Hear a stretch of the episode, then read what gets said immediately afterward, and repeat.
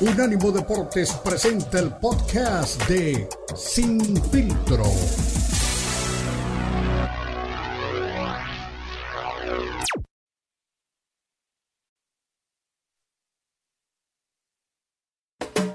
Unánimo Deportes presenta Sin Filtro.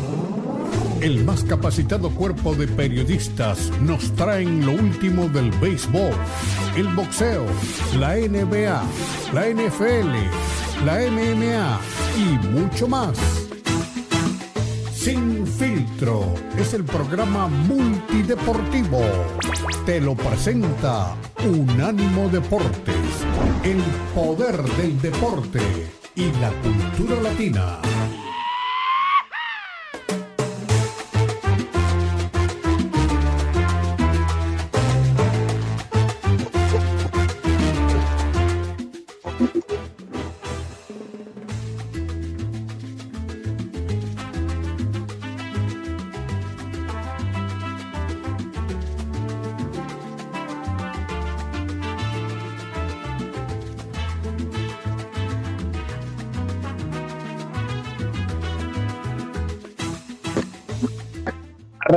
Una edición más de Sin Filtro. Recuerda, somos un ánimo deporte, a lo mejor de la cultura y el deporte. Hoy nuevamente con equipo completo, con Jonathan Morela. La espera que se incorpore don Beto Pérez Landa. Y por supuesto, ¿quién les habla? ¿Quién les saluda? Cristian Echeverría. Y es que estamos palpitando ya lo que son pues, los preámbulos a las finales de conferencia de la NFL. Y hay datos importantes que tenemos dentro de esta faceta, como el hecho de que, bueno, los cuatro mariscales de campo que están involucrados en esta fase de campeonato, pues tienen menos de 30 años. Es una situación eh, que es la octava vez que se da dentro de la NFL. Y bueno, Jared Goff, Lamar Jackson, Patrick Mahomes y Brock Purdy, pues salen con esa misión de seguir acrecentando números históricos dentro de lo que es una temporada la NFL, que bueno, mucha gente dice, podría haber una vez más a los jefes de Kansas City coronarse como campeones de la NFL y con eso pues consolidar a Patrick Mahomes una... Es el servicio de buzón de voz para...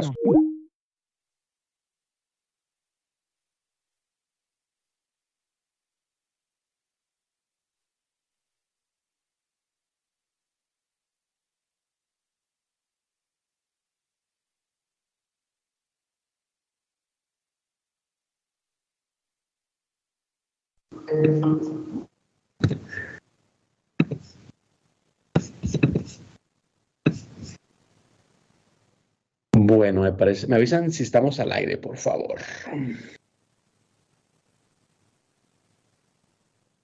Perfecto, señores. Como les decía, perdonen por el detalle técnico.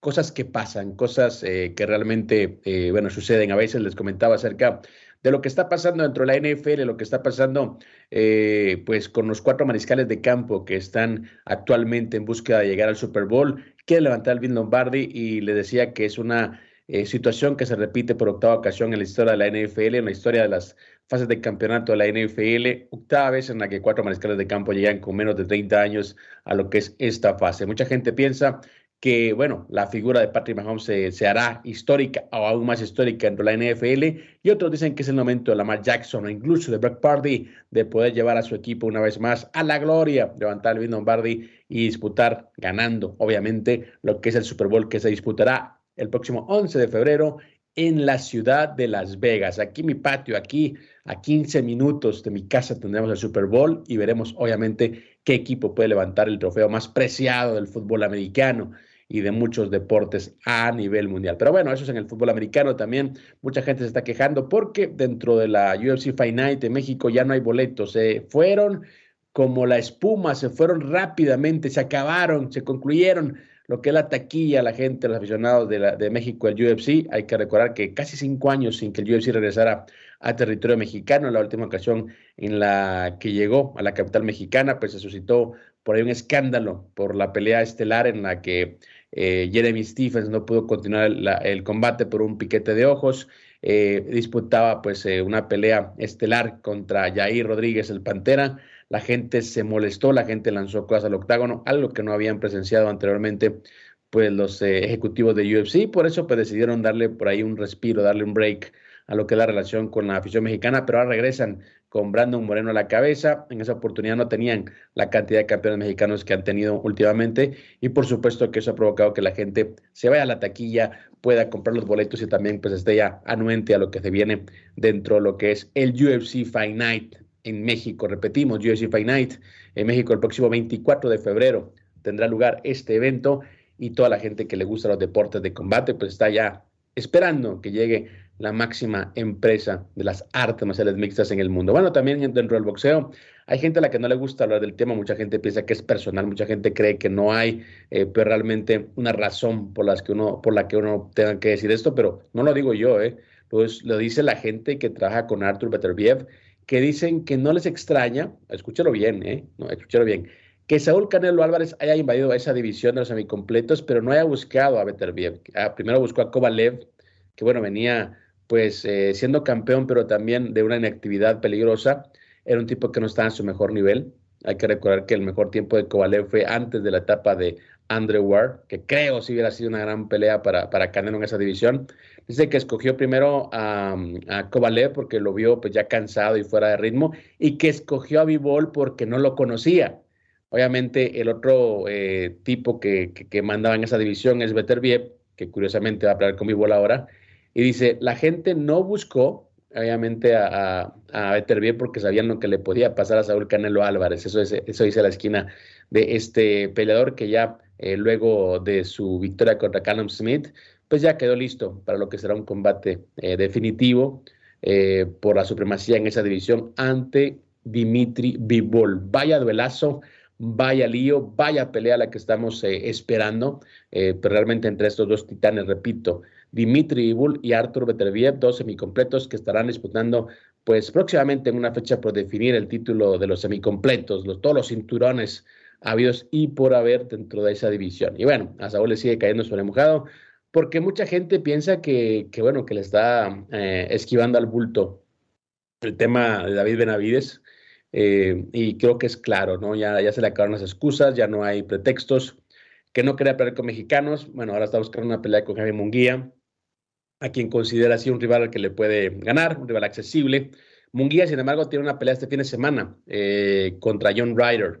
Es decir, a menos de que se vea muy mal eh, Jaime Munguía, a menos de que le vea muy mal contra el inglés, entonces podemos entender que no habrá un combate entre Saúl Canelo Álvarez y Jaime Munguía para el mes de mayo. Si no, si gana, como todo el mundo espera, tendremos un duelo eh, con tinte mexicano para el próximo 5 de mayo entre Saúl Canelo Álvarez y Jaime Munguía. Así las cosas dentro del boxeo. Ahora salió una vez más, eh, bueno, en este caso Beterbiev, anteriormente, hace un par de días lo hacía también Floyd Mayweather, que creo que es el menos indicado para hablar de, escoger rivales, ¿no? Yo creo que es el menos indicado para hablar eh, de lo que puede pasar dentro de un, dentro de un eh, ring de boxeo, de lo que puede pasar dentro de una, de una negociación, un match o un matchmaking eh, bastante pretencioso como el que tuvo en toda su carrera, pero él dice que, bueno, que ya Canelo Álvarez está evitando a David Benavides porque le tiene miedo.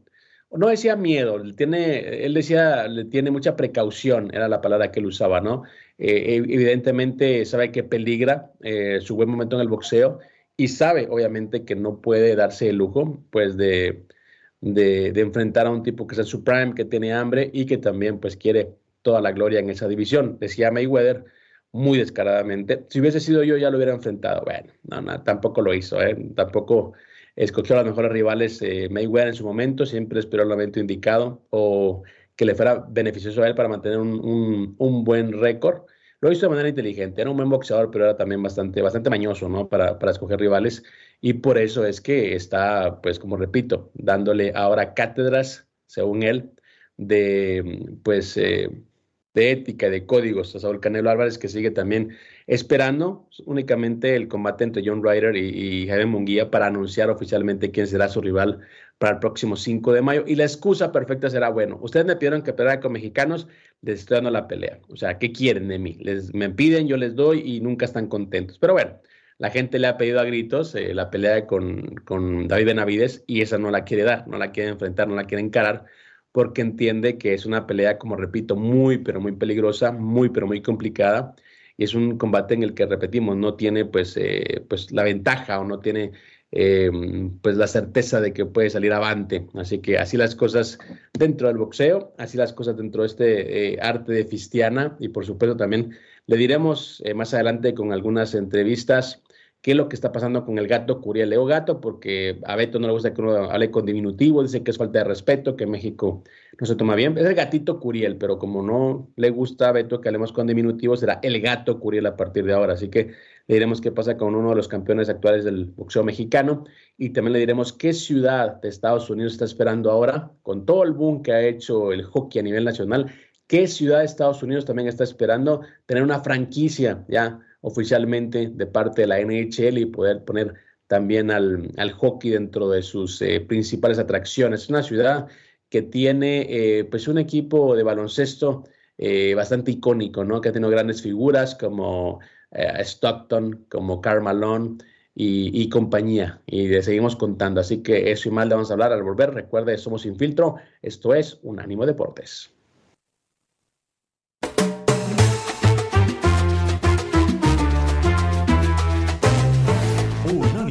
Deportes Radio. Los podcasts de Unánimo Deportes están disponibles en Apple Podcasts, Spotify, Audible, Audible, audible.com y donde prefieras escuchar podcasts.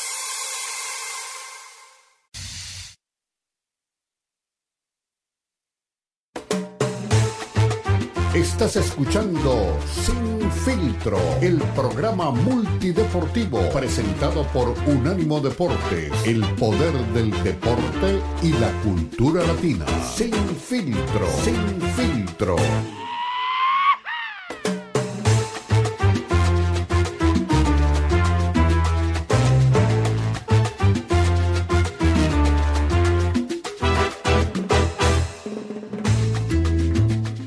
Continuamos, recuerda, somos Unánimo Deporte, lo mejor de la cultura y el deporte, y estamos obviamente, eh, pues siempre hablando de deportes de combate. Eh, tenemos eh, la NFL, partidos de conferencia, tenemos también UFC Fight Night, tenemos en unos días también lo que es cartelera UFC en Las Vegas, pero este fin de semana también tendremos pues un combate, una pelea entre Jaime Munguía y John Ryder, que obviamente nos tiene pendientes por el simple hecho, y como repito, aunque, aunque lo quiera negar, aunque diga la gente de Canelo que no tiene eh, pues nada todavía arreglado, eh, es claro que haya un arreglo entre Jaime Munguía y la gente de, de Canelo Álvarez. Entonces, aunque, aunque quiera decir eh, Jaime que, que, bueno, que tiene que enfrentar primero a su rival, que lo han buscado y que pues no está todavía pues pensando en lo que pueda ir contra Canelo, queda claro que, una eh, pelea esas, una, eh, un combate de esos, incluso 5 de mayo,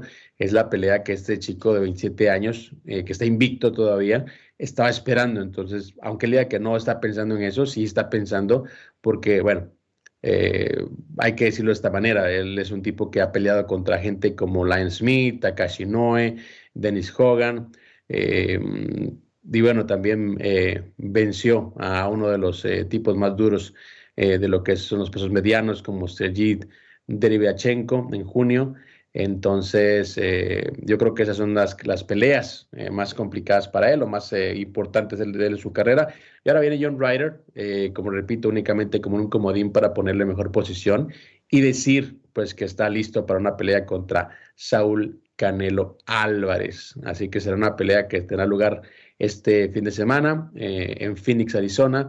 Mucha gente cree que esa pelea contra Derevianchenko eh, del año pasado puso a Munguía en una situación diferente, en un estatus diferente, en una escala diferente a la que traía dentro del boxeo. Mucha gente dice que, bueno, Canelo Álvarez únicamente está buscando un acomodo, un rival al que sabe que sí puede vencer y, bueno, tendría la excusa perfecta, un tipo invicto, un tipo mexicano, para decir que está cumpliendo con la expectativa de la gente o que está cumpliendo con las necesidades de la gente, con los pedidos de la gente que le ha estado pues reclamando, recriminando porque evita a boxeadores mexicanos cuando son estos parte o los mejores del mercado o los más guerreros, como usted le quiera llamar. Entonces, me parece que, que, es simplemente parte del negocio. Y a mí no me extraña nada, a mí la verdad no me sorprende nada. Y cuando digo estas cosas no lo digo de una manera de crítica, lo digo únicamente como una manera de explicar qué es lo que está pasando en el mercado, las razones y por supuesto que esto es un negocio, es un negocio y lastimosamente hay peleas que venden, peleas que no venden y hay figuras a las que tienen que cuidar porque saben que, que bueno, son las que mantienen moviendo la aguja, como dicen en televisión. Este año también es eh, vital para el desarrollo de la producción a, nivel de televisión, porque hay que decir también esto, eh, no está HBO, no está Showtime, veremos pues, realmente si Amazon Prime puede llenar esos zapatos, si realmente le interesa y si finalmente pues tendremos eh, por ahí una nueva plataforma de televisión para lo que es el boxeo. Así que de momento, lo repito, este fin de semana en Phoenix tendremos a John Ryder, el gorila, así le dicen sus amigos, contra Jaime Munguía, disputando, pues, para Munguía, hay que decirlo de esta manera, disputando el boleto directo a una pelea con un buen eh, payday, o su payday, como dice tanto el Canelo Álvarez desde que aprendió inglés, eh, en mayo de, de, en próximo mayo. Así que mayo próximo, aquí en Las Vegas, una fecha que ha sido icónica para la ciudad, una fecha que, que ha sido icónica para el boxeo y que ahora, pues, Canelo quiere tomar un poquito de ventaja de ese espíritu mexicano para las fechas en Estados Unidos para buscar un combate bastante, bastante accesible. Pero escucho por ahí ruidos, no sé si ya se, ya se coló, ya, ya, está hurgando por ahí en la consola, no sé si ya se metió a su, a su estudio. Eh, don Beto Pérez Landa, que lo estaba pues requiriendo hace un, hace un rato y no estaba, pero yo creo que anda por ahí ya, don Beto Pérez Landa. ¿Cómo estás, Beto? Bien. ahí está. fallando. ¿Cómo? ¿Ahí me escuchas o no me escuchas? Claro que te escucho, mi Beto. Fuerte y claro. Ah, muy bien, es que aquí nos andaba fallando la señal, pero estamos listos para platicar durante un rato largo de todo lo que viene en el tema de boxeo, eh, el fútbol americano que se pone buenísimo. Estaba viendo las notas eh, de que hubo amenazas fuertes para el pateador de los Bills de Búfalo por lo que pasó el otro día, que, pues, como explicaba también Marco, no es toda su responsabilidad, ¿no? la realidad es que, pues, digo, es la chamba de los pateadores, ¿no? Acertar. Ya si después de que daba una hora a Patrick Mahomes para poder sacar este el partido, no es su bronca, tú tienes que hacer lo tuyo. Y bueno, le, dieron 50 mil dólares en donativos eh, porque recibió amenazas de muerte después de lo que le pasó. Eh, ah, es el enemigo número, es el enemigo número uno en la ciudad de Búfalo, luego de este error en el gol de campo eh, en la recta final del partido, que para muchos les costó la eliminación de los, ah, de los Bills de Búfalo de los playoffs. Aquí lo curioso es lo que platicamos el otro día. Vino Karen Manzano a darnos el sentir de la afición. Para los aficionados, en una encuesta donde hubo alrededor de tres mil personas, hasta donde yo me quedé, es Dad Prescott el culpable de la eliminación de los Cowboys. Para Marco no. Para Marco hay otras razones eh, y que la defensiva permitió resultados y demás. Bueno, eh, Marco también nos vino a decir que no es responsabilidad del pateador de los Bills de Búfalo. Bueno, en Búfalo el pateador es el, el enemigo público número uno.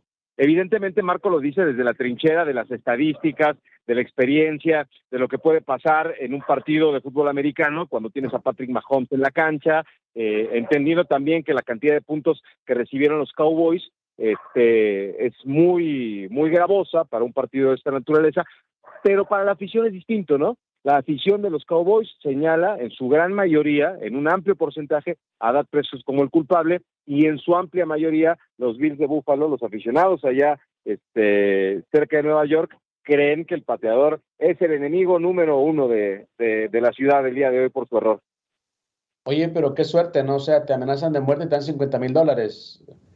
A ti te amenazan todos los días y no te dan nada, mi Beto. Imagínate qué suerte la del pateador de los, de los Bills de Búfalo, ¿no? Sí, sí, sí. Pues es que todo el mundo está ahí tratando de, ayudar de alguna manera, pero no sé, mi jefe decía cuando le ofrecían, alguna vez le, ofrecieron un cargo público y, y, le invitaban a hacer así cosas raras eh, y, y, mucha gente le preguntaba, oye, ¿por qué no? Es mejor dormir tranquilo, ¿no? irte a la cama con la almohada y, y poder dormir tranquilo, eso no tiene precio. Y aquí lo pongo como ejemplo porque pues sí le está cayendo la plata, pero amenazas de muerte no debe ser nada agradable, ¿no? Irse a, a dormir pensando que, digo, son aficionados y, esto es muy común, ¿no? Hay un montón de escenarios, no sé si viste la película de Rudy Cursi, pero órale Cursi, o metes los goles o ya sabemos dónde vives. Entiendo que estés más ganas de, de presionar que de que pase a mayores, pero ¿te acuerdas de, del autogol? Pues sí lo debes de tener claro, ¿no? El colombiano Escobar en, en, en, en el 94, en el Mundial del 94, y miren que acabó, ¿no? Claro, mira, de hecho eh, hay muchas notas acerca eh, de Tyler Bass, el, pateador del, de Buffalo, que, bueno, falla el gol de campo, que mucha gente piensa que puede darle una, un horizonte diferente a, a, Buffalo, pero bueno, lo explicaba muy bien eh, Marquitos. Una, la jugada previa suelta el balón, el jugador de Casa City ya sobre la línea, es decir, de ser un touchdown o estar en posición de anotar, les da pues la salida nuevamente al equipo de, de, Buffalo. Y luego también, si anotaban ese gol de campo, pues todavía le quedaba un buen rato a, a, Kansas City, ¿no? Para poder hacer algo. Entonces, sí es cierto que falló, pues en el, a la hora buena falló, pues un momento decisivo, pero sí, también creo que no fue todo culpa de él. También borró todas sus, eh, eh, cuentas de, social media, eh, Tyler Bass.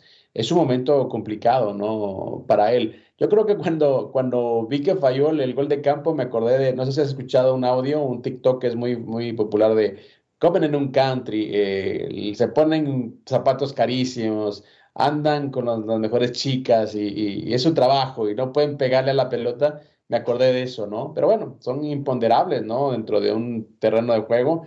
Eh, cuando eres pateador también, eh, la parte climática en cuanto al viento te puede jugar en contra. Es un campo abierto, es un estadio abierto, el de, el de Búfalo. Entonces, bueno, no sabemos realmente, pero a él está, sobre él recae, digamos, pues toda la culpa. Hay que buscar, pues siempre un culpable, un chivo expiatorio. Y dice también por ahí, ¿no? Que siempre, pues la soga se, se, rompe por el lado más delegado, ¿no? Sí, sí, sí. No, y me queda claro, o sea, yo, yo entiendo perfecto a Marco, ¿no? Digo, aquí lo estoy acentuando porque, porque me llama la atención que la gente, como tú dices, busca un responsable. Aquí hay quién va a pagar los platos rotos, ¿no? Se quedaba suficiente tiempo para Patrick Mahomes para hacer las cosas como las hizo y siempre llama la atención, ¿no? Que un, un, un jugador con esas características aunque le quede un santiamén, o sea, que le queden unos 40 segundos, bueno, pues hemos visto cosas épicas, ¿no? Cuando quedan 40 segundos en un partido. Pero la realidad es que en este momento eh, la gente de Búfalo está caliente y en vez de decir, oye, Patrick Mahomes es el, hombre que cambió el juego, no, están molestos con su pateador, ¿no? Exactamente. Bueno, es, yo creo que dentro del tema de la eh, autocrítica, eh, estás hablando con aficionados, ¿no? Gente que se gasta, ¿qué? Mil dólares por, por una ir a ver al fútbol americano, es decir, gente que, que invierte tiempo, dinero, eh, sentimientos, eh, gente que, que, piensa que sí es el bueno. De hecho, yo te digo, si este año no fue con Búfalo, no sé cuándo será. Me parece que es muy complicado que Búfalo vuelva a estar, pues obviamente con posibilidades o las que tuvo. Y además también lo haces ante un Kansas City que al parecer ya te tomó la, la, medida, ¿no? Entonces duele más cuando es un rival al que no, con el que no quieres perder. Todas las derrotas eh, no son agradables, no hay decoro en la derrota, pero si es contra un rival con el que tienes una historia, pues duele el doble, ¿no? Y eso es lo que creo que está pasando con la gente de Buffalo, que pues se ha, pues, de alguna manera ensañado con Tyler Bass y por eso es que, que mucha gente, bueno, a favor y en contra, ¿no? Porque también hay gente que está, pues, haciendo algunas campañas, ¿no? Como por ejemplo un eh, un hogar de, gatos, ¿no? estar, eh, no sería un, hogar, sería un santuario, como le quieras llamar, eh, un centro de adopción de, gatos. Está también, pues, dedicándole un rally para de adopción a Tyler Bass. Es decir, la gente está también tratando de suavizar un poquito, pues, el ambiente, porque saben que al final de cuentas, una cosa es el deportista y otra cosa es el ser humano, ¿no? Y siempre con la gente que hablo, futbolistas y otros deportistas, me dicen, mira, las redes sociales y el bullying en redes sociales a mí no me duelen, pero yo sé que a mi familia sí. Entonces hay que tener mucho cuidado con eso, ¿no? Que no es únicamente un personaje, sino también se lleva, pues, eh, dentro de todo a más personas.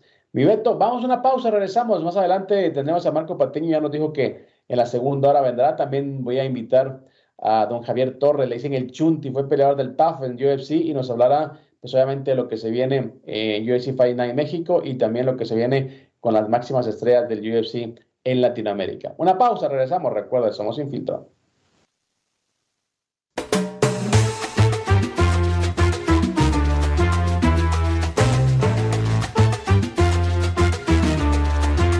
Unánimo Deportes Radio.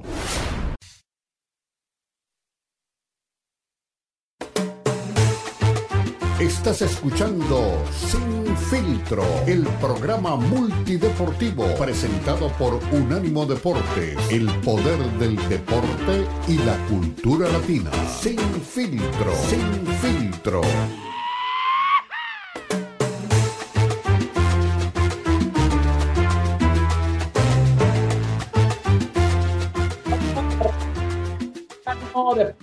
Toda la cultura y el deporte. Estamos con casa llena, como siempre.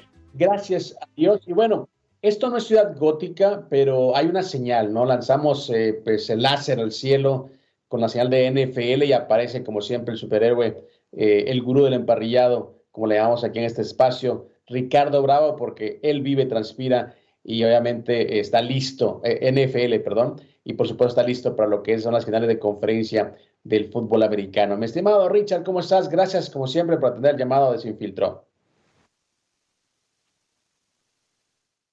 ¿cómo están? Muy, muy contento de esta etapa del año. Es la mejor etapa del año, definitivamente. Vamos a vivir los mejores partidos, créanme ustedes, ¿eh? Coach, eh, un detalle importante, eh, es la octava ocasión en, las que, en la que los cuatro mariscales de campo que llegan a final de conferencia son menores de 30 años, ¿no? Eh, es, un, es un dato no menor y lo curioso, lo importante es que dentro de esta juventud, pues eh, hay mucha experiencia, ¿no? Yo creo que el, menos experimentado en estas lides es eh, Brock Purdy, ¿no? Sí, totalmente, totalmente. Y, y los demás, pues ya jóvenes, el caso de Patrick Mahomes, que tiene toda la experiencia, especialmente jugando en Super Bowl, eh, el otro día lo platicábamos, en los últimos 10 años, quienes han dominado la liga han sido los corebacks más experimentados. Bueno, en el caso de los últimos, eh, con los Patriotas y demás, que fue Tom Brady, que fue un, un coreback prominente, súper dominante de la liga. Y hablábamos también de que pues, no, eran factibles ya las, las dinastías porque todas esas dinastías como la de los Pittsburgh Steelers, las de los San Francisco 49ers, las de los Dallas Cowboys, que eh, lograban mucho ¿no? durante una década, lograban muchas cosas, pues parecía que eso no iba a suceder más en la NFL, porque eso realmente no le conviene a la NFL. A la NFL le conviene que gane un equipo diferente el Super Bowl cada año. Eso sería lo ideal. Eh, la NFL no puede hacer nada, simplemente habilita los, la, liga, los partidos y demás, y ya los equipos son los que, los que trabajan. Ahí es donde está la, cosa. Aquí el tema es, pues seguimos viendo que es una liga de corebacks, ¿no? Todavía nos acordamos de los Kelly, de esos grandes jugadores como Roger que, que pues son los que le dieron tanto brillo a, sus épocas, a sus años. Aquí estamos viviendo de la misma manera. Y el otro día se los comentaba yo. Esta liga es de corebacks. Hay que ver siempre cuáles han sido los corebacks ganadores del Super Bowl o presentes en el Super Bowl. Siempre han sido los mejores corebacks. Siempre ha sido el, el coreback más dominante en las yardas aéreas, en pases de touchdown. Entonces, pues habrá que ver eso precisamente, ¿no? Eh, me preguntaban también el otro día, oye, pero si si Dak Prescott es un coreback, pues no, yo no considero que sea todavía un coreback que esté a la altura para, o, para llevar un equipo a, al Super Bowl. Y, pues ahí, está el caso, ¿no? Ahí está el tema también. Le ganó un coreback muy joven, Jordan Love, con el equipo de los Packers. Le ganó un coreback, un, un muchacho que está siendo verdaderamente un coreback. A su corta edad, incluso a su corta edad dentro de la NFL, es un coreback que vean hasta dónde llevó a su equipo, al equipo de los Green Bay Packers. Pero sí, en efecto, como tú dices, corebacks jóvenes con mucha experiencia. Eh, Brock Purdy, bueno, no nada más es el inexperto, es hasta el irrelevant, ¿no? Fue el, el, el, irrelevant y ahora tiene a su equipo en la siguiente instancia. ¿Cuál es el paso obligado para los 49ers?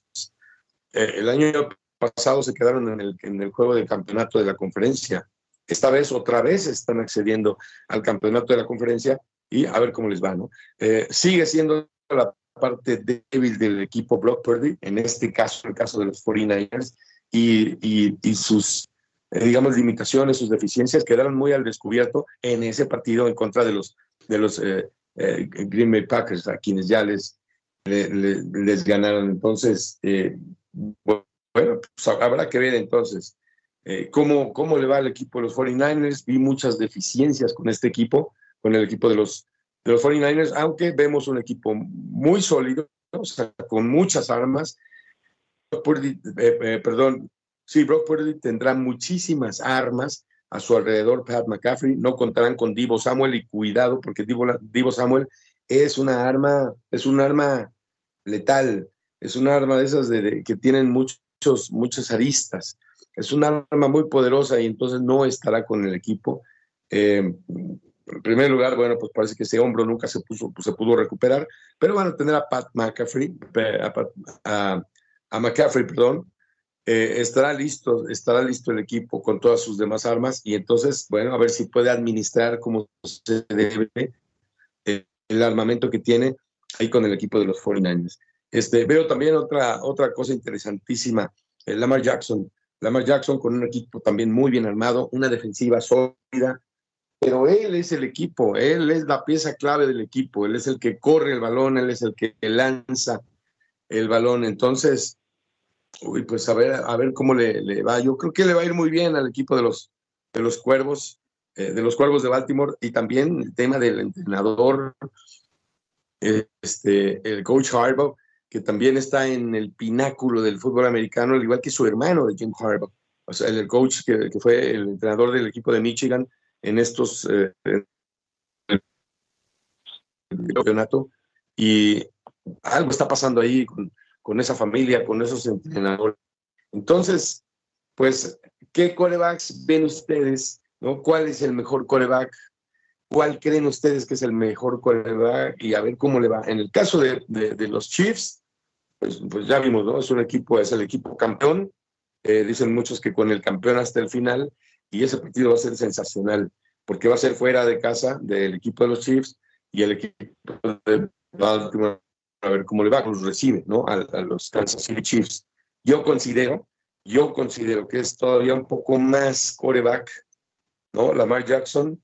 Y, y, en este partido, pues tendrán que hacer todo lo posible para ganarle a un equipo que ha llegado al campeonato, en, al campeonato con conferencia en los últimos seis años, que es el equipo de los, de los Chiefs.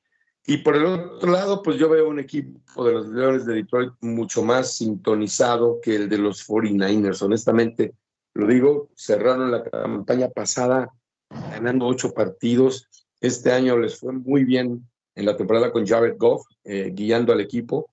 Es un coreback que está sano, es un coreback que está es bastante picado, ¿no? ¿Se acuerdan ustedes? Lo cambiaron del equipo de los Rams llevó al equipo de los Rams al campeonato y no lo pudo ganar, que fue cuando se enfrentaron a, a, Brady y perdieron ese partido. Entonces, pues yo considero que el equipo de los Leones de Detroit, por todas esas cosas que han pasado con el coreback, con, con ese estupendo cuerpo de corredores que tienen como Montgomery y con, y con Jameer Gibbs, ese Jameer Gibbs, yo también le hubiera dado un, trofeo de novato del año, estupendo corredor, ex corredor de Alabama, y,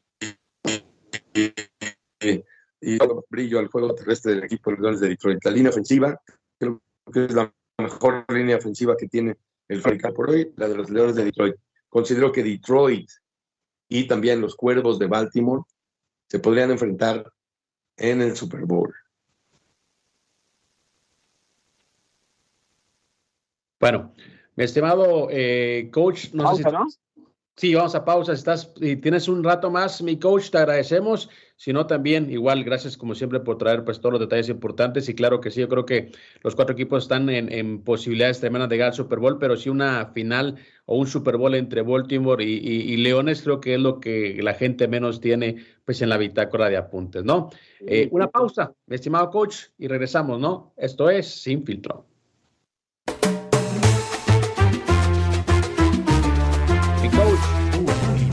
Deportes Señor. Radio.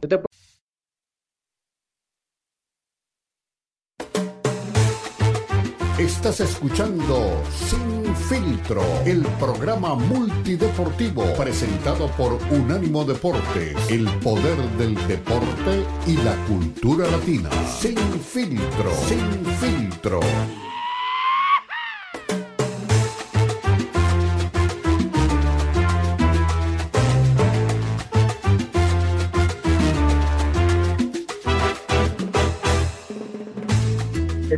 Estamos de regreso aquí en Sin Filtro. Con mucho gusto los saludamos en este miércoles, mitad de semana. Oye, Ricardo, tocaste un tema muy interesante hace rato, el de los hermanos Harbaugh, ¿no? Que hoy eh, se vuelven a, a, ser protagonistas, porque te acordarás, Ricardo, que fueron los protagonistas del Super Bowl del apagón, con este uno eh, al frente de los Ravens y el otro con los Niners. Eso ya tiene un rato largo, ¿no? Fueron los protagonistas y los primeros hermanos que se vieron la cara en un partido tan importante para el fútbol americano como lo es el, el Super Bowl, ¿no? Con Colin Kaepernick, ¿te acuerdas? Que, que tanto platicamos de su situación. Y, y ahora, pues podrían ser protagonistas, ¿no? Uno con Michigan, con esta extraordinaria temporada, y imagínate, ¿no? Que, que uno ganara colegial y otro ganara el Super Bowl, serían ya para enmarcarlos en la historia del fútbol americano. Ya están, ¿eh? Ya están en la historia, precisamente por ese partido que dices, ese Super Bowl ahí en, en Nueva Orleans, tuve la oportunidad de, de, narrar ese partido para la cadena de Fox Sports y, y de verdad sí, fue, fue un, un, una emoción porque ellos, ellos, eran protagonistas, ellos eran protagonistas con, con sus equipos y tenían unos equipazos, ¿no? Colin Kaepernick estaban de un lado, eh, Joe Flacco estaba del otro, y había muchos detalles, pero definitivamente era el tema de los, el, el Super Bowl Harbaugh, el, el, Super Bowl de los hermanos Harbaugh, y fue bien emocionante, este, lástima de apagón y no sé qué, pero la verdad sí, sí, fue, fue sensacional. Una vez más están ahí en la oportunidad de, de regresar a ver si les, les da, ¿no? Bueno, en el caso de los, de los cuervos, y, Jim Harbaugh, que acaba de ganar el campeonato nacional del fútbol americano colegial, pues ya le llamaron al teléfono celular, no deja de sonar. Varios equipos de la NFL están ahí pidiendo sus servicios, lo quieren de regreso en la NFL. Y cómo no, pues llevó al equipo de los 49ers al Super Bowl. Uno ya, uno ya ganó, ¿no? Uno ya cumplió. Ya nos falta el coach, el, el coach Harbaugh de los, de los Cuervos de Baltimore, a ver si Imagínate los papás, el papá que también es un, un hombre muy dominante dentro de una persona del, del, fútbol americano, pues estaría una vez más feliz de tener a sus hijos, uno campeón del college y otro campeón de la NFL. No, bueno, qué familia esa, ¿eh? Los Harbaugh ahí dominando el fútbol americano en los Estados Unidos. Hay gente que nace con estrella y gente que nace estrellada, dicen por ahí, ¿no? Mi coach habitualmente, ¿no? En todas las, en todas las latitudes de la vida. Oye, lo de Brock Purdy también eh, increíble, ¿no? Sus primeras dos temporadas, juegos de, de, de campeonato. Y también en el caso, pues, eh, de Detroit, Aaron uh, Glenn, pues tiene una unidad de, defensiva en la que apenas permitió 88.8 yardas terrestres por partido durante la temporada regular, que es la segunda menor cantidad en la liga. Es decir, son equipos que tienen defensivas muy fuertes, porque San Francisco hay que recordar también pues, que basa mucho su poderío en la defensiva. Sí, total. Mira, eh, he oído muchos comentarios de que las defensivas ganan partidos y no sé qué. Los pateadores son los que ganan partidos, campeonatos, etcétera. A ver, ¿quiénes son esos equipos que dicen que las defensivas ganan campeonatos? Pues equipos que no tienen tan buena ofensiva, ¿no? Caso concreto el del equipo de los Cuervos de Baltimore, de Ray Lewis, aquella defensiva que era, espantaba el miedo, eh, eh, que, que, dicen que fue la que ganó el partido, pues sí, porque no tenían ofensiva, tenían una ofensiva muy pobre. Entonces, yo creo que los equipos a la ofensiva tienen que anotar obligadamente la filosofía, la filosofía del fútbol americano es anotar y no permite, bueno, la, en, a grandes rasgos, el fútbol americano se juega así. Hay que anotar, no importa que te anoten. Esa es una parte, una arista de la filosofía del fútbol americano. Anota y no importa que te anoten. Si tu defensiva es capaz de lograr detener al equipo contrario, ya llevamos una ventaja. Pero tú por lo pronto con tu ofensiva no dejes de anotar cuando tengas el balón. Esa ofensiva, esa filosofía no la siguieron, por ejemplo, los Dallas Cowboys que la ofensiva fue una ofensiva incapaz de anotar y la defensiva fue incapaz de detener al equipo contrario, punto. Así, ni una ni otra. Entonces todo le echan al, a la defensiva. No es que la defensiva le metieron quién sabe cuántos puntos. No, la ofensiva, el coreback. Si no es capaz de hacer puntos tu coreback, cámbialo, pongamos a otro. No sucedió con Dallas Cowboys y ahí está la explicación absoluta de por qué perdieron los Dallas Cowboys, que me siguen tundiendo duro Pues esa es la realidad, o sea, nosotros no podemos, cambiar eso. Eh, regreso al tema de, lo que tú comentas, eh, Cristian, Brock Purdy. Brock Purdy sigue siendo el, el, gran administrador del juego, porque tiene un, un, un equipo con un armamento impresionante. Vamos a ver si realmente está hecho para estas instancias. Vamos a ver si realmente está hecho para ser un dominante del juego. Hasta ahorita no ha demostrado nada y cuando Brock Purdy ha fallado, el equipo de los 49ers también, o sea, eh, otro de los equipos que tal vez dependen tanto de, del coreback. El año pasado que se quedó en el juego de campeonato fue porque se rompió y no hubo quien siguiera el, el, trabajo que había hecho Brock Purdy hasta ese momento. Nadie le pudo dar continuidad, nadie pensaba que se iba a lastimar. Si se lastima, tiene que venir otro coreback que pueda administrar ese armamento que tiene el equipo de los 49ers, que está de manifiesto, o sea, tiene todo, tiene todo el equipo, está súper bien armado.